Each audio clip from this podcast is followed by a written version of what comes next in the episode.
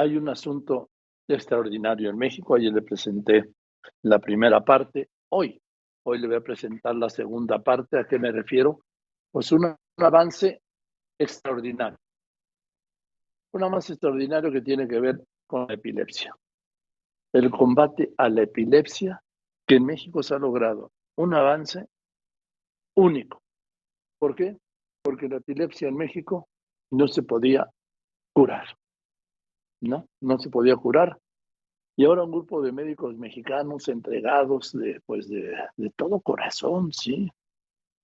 Con toda su sapiencia, con todo su sacrificio, con toda su entrega, sus conocimientos, su amor, han logrado de por lo menos cinco pacientes de los que han tratado, cinco, con una operación que parece de ciencia, es de ciencia ficción y se hace en México, hayan curado a estos cinco pacientes de epilepsia.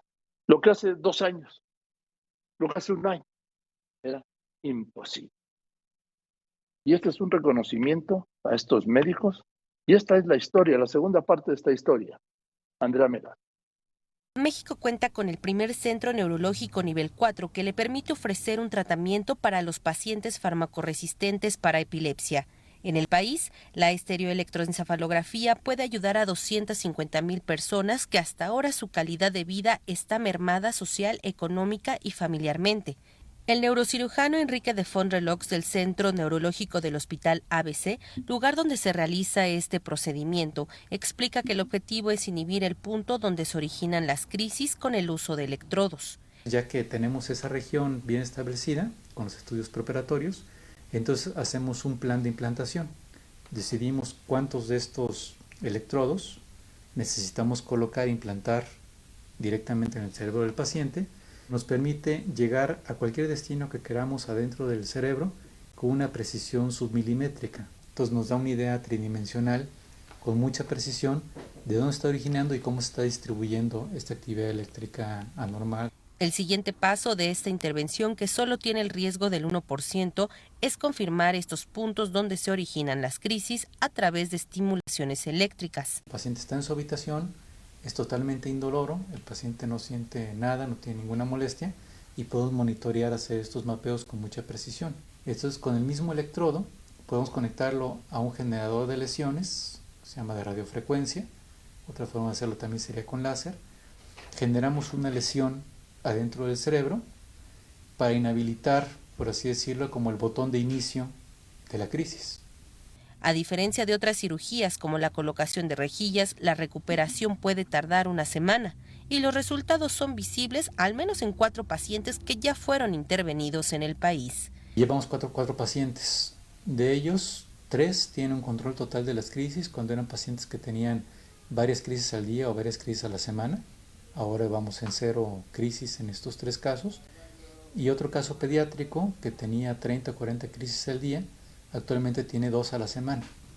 Para un paciente fármaco resistente, el retraso entre el diagnóstico y esta posibilidad de tratamiento puede pasar hasta 15 años. La cirugía de epilepsia es probablemente el recurso médico más utilizado en la historia de la medicina, que ha demostrado que es eficaz y que es muy seguro.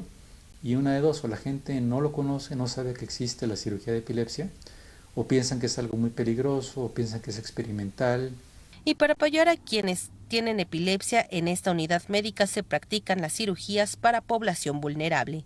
Imágenes de Luis Ramos para Grupo Fórmula, Andrea Meraz. Ser el doctor Enrique de Font, que es extraordinario con el equipo médico, Adalberto, Ángel, todos los demás. perdón, perdón. Pero este es algo extraordinario. Ojalá tuviera más apoyo, ojalá tuviera más respaldo, y lo que hago yo es nada más decir a cientos de miles de familias que en México tienen alguien cercano con el problema de epilepsia que se puede curar a través de una operación. Y estamos hablando de los millones que hay de epilépticos en México, de por lo menos 250 mil casos se pueden operar. Los demás lo pueden llevar con medicamento. Pero esto se puede operar y se puede operar ya y se puede operar en México. Esto es extraordinario. Gracias, gracias.